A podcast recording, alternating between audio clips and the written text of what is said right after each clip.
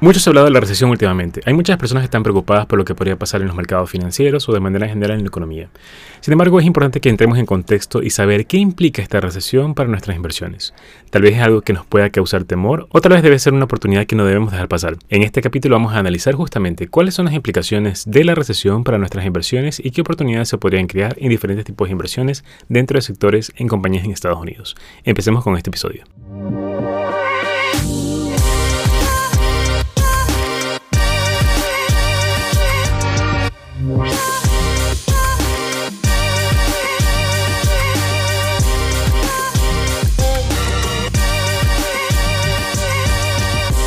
Antes que nada es importante entrar en contexto. Si no conoces el motivo de esta recesión, es importante irnos hacia atrás algún tiempo para saber cuál fue el detonante o el origen de todo este problema. En primera instancia, cuando tuvimos todo el impacto de la pandemia, tuvimos una economía que comenzó a disminuir, a contraerse. Empresas comenzaban a vender menos, ya sea porque estaban cerradas o ya sea porque las personas, aún estando en sus casas, limitaban sus compras porque no sabían qué es lo que iba a pasar. La incertidumbre es el factor más importante en todas las decisiones de una persona, tanto en las cosas que va a comprar como también en las inversiones que realiza.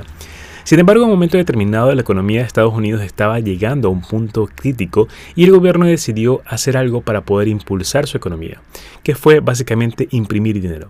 Es algo que posiblemente ya lo hayas escuchado, posiblemente hayas escuchado que el 40% de los dólares existentes actualmente fueron impresos en la época de la pandemia. Sin embargo, es importante que sepas que este dinero ellos lo hicieron para poder inyectarlo en la economía con el objetivo de que las personas puedan utilizarlo y puedan gastarlo para así dinamizar esta economía. ¿Qué implica esto? Le doy dinero a la economía para que las personas puedan gastar más y así puedo reactivarla. De hecho, funcionó muy bien yo creo que demasiado bien y se les fue un poco de las manos. ¿Qué sucedió? Muchas personas con este cheque de ayuda comenzaron a utilizarlo para pagar deudas, otros compraron artículos de lujo, otros comenzaron a ver la forma de cómo invertirlo, e incluso eso hizo que se dé un repunte muy interesante en las inversiones en acciones o criptomonedas o en algunos otros mercados financieros. Sin embargo, más allá de lo que funcionó y reactivó la economía, lo importante es que ese efecto de que las personas gasten más hizo que la demanda aumente de muchos productos. En términos económicos, de una manera muy sencilla, tú tienes siempre la oferta y la demanda. Si tu demanda aumenta y tu oferta se mantiene igual, lo que sucede es que hay un incremento de precios. Cuando incrementan los precios viene algo conocido como inflación, que justamente es el problema específico que estamos teniendo en este momento. El incremento de los precios producto de una demanda exagerada de personas o diferentes productos que estaban consumiéndose cada vez más hizo que los precios suban. Y también tuviste un problema de que en cierta forma los productos comenzaron a escasear, porque habían puertos en China cerrados, porque todo el tema de la pandemia afectó a nivel general y todas las exportaciones o los productos que vienen de China hacia Estados Unidos o en diferentes países comenzaron a retrasarse. Por lo tanto, tenías muchas personas que querían comprar productos, pocos productos en el mercado y esos dos impactos causaron incrementos en los precios. A esto se suman otros tipos de cosas que han sucedido en el tiempo, por ejemplo el tema del conflicto geopolítico Ucrania-Rusia o también el tema de los encierros en China. Todo esto de aquí ha hecho que vaya sumándose más efectos en el tema del incremento del precio. Cuando hablamos del tema de incrementos de precio, hablamos específicamente de la inflación. ¿Y por qué me refiero a la inflación si estábamos hablando inicialmente de recesión? Porque está muy entrelazado y está de la mano. Porque cuando la inflación se dispara, los gobiernos tratan de la forma de cómo controlarla. Y esto es otro punto importante que tienes que tener en cuenta en el contexto de lo que está sucediendo. Estados Unidos comenzó a tomar medidas para limitar la inflación. Una de estas medidas fue incrementar las tasas de interés. ¿Qué implica esto? Lo que están haciendo es aumentar las tasas de interés para, en este caso, frenar el consumo de las personas un poco lo contrario de lo que hicieron originalmente, y cuando frenan el consumo de las personas, hacen o tratan de forzar a que disminuyan ligeramente los precios, aunque esto no sucede en la realidad, sino que más bien el nivel de crecimiento de los precios sea más lento. Los precios siempre suben, siempre existe inflación de promedio. Sin embargo, lo importante es si la inflación es alta o la inflación es controlada. Actualmente estamos en un nivel de inflación del alrededor del 9%, más del 9%, que se cerró en el mes de junio. Y esto de aquí está muy descontrolado tomando en consideración que es la inflación más alta de los últimos 40 años.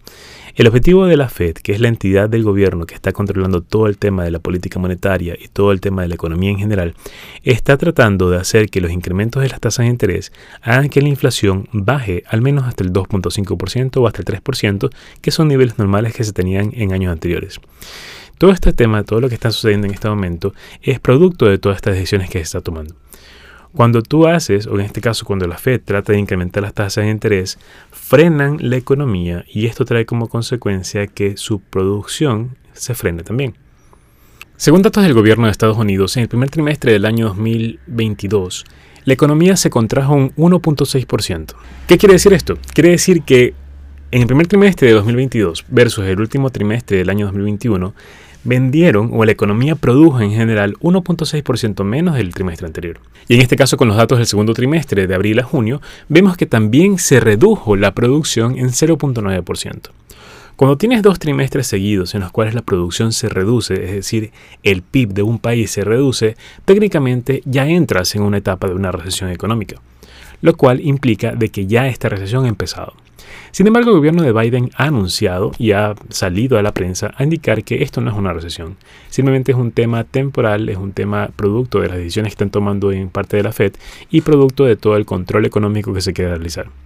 Más allá de esto, sea verdad o no, el término de recesión o no, lo importante es que ya tenemos algunas señales de que se está viendo alguna ralentización o alguna disminución del crecimiento en varios sectores. Ahora entremos a lo más importante. ¿Qué implica esta recesión para mis inversiones? ¿Me debo preocupar o hay alguna alternativa, alguna oportunidad que estoy dejando pasar? En primera instancia, una recesión es importante que conozcas que dura en promedio 18 meses. Quiere decir que si recién se está confirmando, esta recesión podría durar al menos hasta el segundo semestre del año 2023. Puede ser más, puede ser menos. Simplemente es un promedio que se ha manejado en las últimas recesiones de los últimos años. A pesar de ello, ya hemos tenido algunos meses hacia atrás que está viendo algún impacto ya previo de todo lo que está pasando. Incluso el hecho de que hayan caído los precios de varias acciones o varias eh, criptomonedas en todos estos meses es justamente por el temor o la expectativa de que esta recesión ya haya llegado. E incluso cuando salieron las noticias para confirmar que ya estábamos en una recesión, en vez de que los precios caigan, más bien comenzaron a subir. Es una locura, sin embargo lo que está pasando es que las personas ya tenían previsto esa noticia, los precios habían caído lo suficiente como para tener ya considerada esa noticia y cuando ya tienes una confirmación simplemente ya es un escenario conocido. Ya la expectativa se cumple y de en adelante comienzas a subir. Sin embargo, a mi juicio, esta caída que hemos tenido en los últimos seis meses y esta recuperación rápida en las últimas semanas es algo temporal. Porque la estación podría tener algunos eventos importantes en las próximas semanas que podrían volver a que los precios caigan nuevamente, lo cual implica alguna potencial oportunidad. Ahora, más allá de que los precios suban o bajen, lo importante es poder conocer cómo implica esta recesión una oportunidad o tal vez alguna amenaza para ciertas compañías. De manera general, cuando empieza una recesión, cuando ya se tiene una confirmación como tal y se ven los impactos en la economía, de manera general todos los precios comienzan a caer sin embargo, es importante que sepas que esta caída en algunos casos para algunas compañías va a ser algo temporal. Hablemos ahora de dos posibles estrategias que tú puedes tomar para tomar esta recesión como una potencial oportunidad para tus inversiones. Estrategia número uno. Si tú inviertes con el objetivo de generar ganancias en los próximos años, tu estrategia debería ser la siguiente. Aprovechar todas estas caídas de precios para ir comprando de manera progresiva pequeñas cantidades. Si tú tienes un capital grande para poder invertir, no lo coloques todo de una sola vez, porque es posible que los precios sigan cayendo y lo que generaría son pérdidas en ese valor de la inversión. Mi recomendación sería, distribuye tu capital de tal forma de que puedas comprar pequeñas partes cada mes, considerando que esta caída podría durar tal vez unos 6 meses, 12 meses, no se sabe la ciencia cierta cuánto podría durar. Sin embargo, en cualquiera de estos escenarios, divide tu capital para que puedas hacer compras progresivas. E incluso si ya utilizaste todo tu capital, trata de destinar parte de tus ingresos actuales para poder ir comprando estas acciones a los precios bajos que los vas a ir teniendo. Cuando llegue la oportunidad y cuando llegue el momento de una recuperación, la recuperación va a ser tan rápida que posiblemente no te vas a dar cuenta y posiblemente vayas a perder la oportunidad si no lo has hecho o si no has comprado estos precios bajos que tenemos y que vamos a seguir teniendo en las próximas semanas. Por lo tanto, estrategia número uno. Si tu inversión es a largo plazo, aprovecha las caídas de precios de compañías, sobre todo las grandes, para que puedas comprar a mejores precios y puedas aplicar algo conocido como DSA lo cual implica o significa Dollar Cost Average, que en términos sencillos es promedio de precios. Promedio de precios cada vez que compres. Si tú compras un precio, por ejemplo, de 100 dólares y luego la acción cae a 90, tú tienes una parte en 100 y otra parte en 90 y tu promedio puede ser 95. Y así el objetivo es ir promediando precios. Cada vez que compres más bajo, tu precio será mucho mejor o tu promedio será mucho más bajo. De tal forma que cuando el precio incremente en una recuperación que va a llegar en su momento, tú vas a poder generar mayores ganancias porque tendrías un precio promedio mucho más bajo. Esta estrategia lo puedes utilizar tanto para acciones como para criptomonedas. Funciona exactamente igual y te podría generar grandes ganancias. Sin embargo, aquí lo más importante es la paciencia. La paciencia y la constancia son claves importantes para esta estrategia para que la puedas aplicar y puedas así generar mejores resultados. De hecho, es importante que sepas que los momentos en los cuales hay recesión, caídas de precios, son los mejores momentos para comenzar a invertir porque tu ganancia podría crecer de manera exponencial cuando se dé la recuperación. Y siempre ocurre que en un momento determinado, cuando llega una recuperación en la economía, los precios llegan a subir incluso mucho más de lo que estaban antes de todo el problema. Así que esta es una excelente oportunidad si tu visión es a largo plazo. Por otro lado, si tu estrategia es generar ganancias en menos tiempo, podrías aprovechar toda esta época de la recesión para concentrarte en ciertos tipos de compañías que te podrían dar ganancias aun cuando la recesión está presente. ¿A qué tipo de compañías me refiero? Específicamente a las compañías defensivas, de las cuales hablamos en un episodio anterior. Compañías en las cuales comienzan a subir de precio a pesar de que los mercados estén cayendo. ¿Y esto por qué ocurre? Porque son tipos de compañías en las cuales las personas o los inversionistas como nosotros sabemos que van a seguir operando, seguir generando ingresos y ganancias a pesar de la situación económica que existe. Puntualmente hablamos de compañías como por ejemplo el sector de la salud, sector de servicios básicos, conocidos también como utilities, y ciertos sectores relacionados con energía y materias primas. En este caso, este tipo de sectores son esenciales. Además, también, sin olvidarme, el sector de consumo masivo, que también es muy importante para este tipo de inversiones. Todas estas inversiones van a tener un repunte muy interesante en las próximas semanas o meses, porque cuando existe temor en el mercado de una potencial recesión o comienzan a caer los precios de las acciones en el mercado, lo que hacen las personas es vender las acciones más volátiles o más riesgosas para irse a inversiones mucho más seguras como acciones defensivas. Por lo tanto, esto se convierte en una oportunidad muy interesante para generar ganancias en este corto periodo de tiempo. Ahora, si estás empezando en las inversiones y no sabes cómo analizar de manera individual las compañías que pueden ser parte de estos sectores, mi principal recomendación es que te enfoques en ETFs, ETFs, que te ayuden a tener una inversión en este tipo de sectores. Si no conoces qué es un ETF, piensa que es un fondo de inversión al cual tú colocas tu dinero y ese fondo de inversión tiene un administrador que lo que hace es invertir ese dinero por ti, generándote ganancias dándote la mayor cantidad de ganancias y quedándose ellos con una comisión por administrar ese fondo de inversión. Es exactamente lo mismo un ETF. La diferencia es que tú compras las participaciones de ese fondo como que fuera una acción más. Para invertir en ETFs relacionados con los sectores que te he mencionado, por ejemplo, te puedo recomendar algunos muy importantes. Un ETF importante para el sector de salud es DHT. Cuando tú inviertes en BHT estás invirtiendo de manera indirecta en las compañías más grandes del sector de medicina, tanto compañías que brindan servicios médicos como también laboratorios o algunas compañías que producen y venden equipamiento médico. Está bastante diverso, bastante diversificado, de manera que con una sola inversión puedes tener de manera indirecta inversiones en varias compañías del sector de salud. Por otro lado, si quieres invertir en el sector de servicios básicos, que son compañías muy importantes para estas épocas en las cuales hay miedo en el mercado o hay un potencial recesión, el sector de servicios básicos es muy importante. El sector de servicios básicos, conocido en inglés como utilities, tiene una alternativa muy importante que es XLU. Cuando tú inviertes en XLU, de igual manera estás invirtiendo en un gran grupo de compañías enfocadas en prestación de energía eléctrica, recolección de basura, servicios de agua potable, entre otros servicios básicos que se brindan en Estados Unidos. Por otro lado, si tu objetivo es invertir en compañías de consumo masivo y quieres hacerlo con una sola alternativa como un ETF, te puedo recomendar XLP. XLP también es un ETF, en este caso enfocado en compañías de consumo masivo, como por ejemplo compañías tipo Procter Gamble, Coca-Cola, Colgate-Palmolive, Unilever, entre otras compañías más que se enfocan en vender sus productos y que pase lo que pase en la economía van a seguir vendiendo porque son productos de primera necesidad en muchos casos y esto de aquí impulsa sus ventas en la compañía. Ahora, si tu enfoque es mucho más agresivo y quisieras generar mucho mayores ganancias en menos tiempo, podrías enfocarte en cierto tipo de compañías, sobre todo en, compañías relacionadas con energía o en compañías relacionadas con materias primas. Compañías, por ejemplo, Nucor o Steel Dynamics, que son enfocadas en acero, han tenido un crecimiento muy interesante en las últimas semanas y posiblemente podrían crecer algo más. Hubo otras compañías como Denbury o New Fortress Energy, que son compañías que han tenido un excelente crecimiento en las últimas semanas y podrían crecer algo más. Sobre todo por el contexto que estamos sucediendo en este momento, en el cual varios países están teniendo problemas energéticos, como por ejemplo países europeos, donde van a tener un posible racionamiento. Y en este sentido, ahí existe una oportunidad, porque el costo de la energía puede subir y eso tú como inversionista que tienes acciones en compañías de energía te ves beneficiado directamente con este incremento de precios porque las compañías en las cuales tú estés invirtiendo en energía ganan más dinero por lo tanto el precio de las acciones suben y también los dividendos que te pagan de manera constante también van a subir. De manera general cualquiera que sea la estrategia que quieres elegir ya sea inversiones a largo plazo ya sea inversiones a corto plazo toda recesión implica una potencial oportunidad muy importante para las inversiones y de hecho es importante que puedas aprovecharlos y tomarlos antes de que pase esta oportunidad.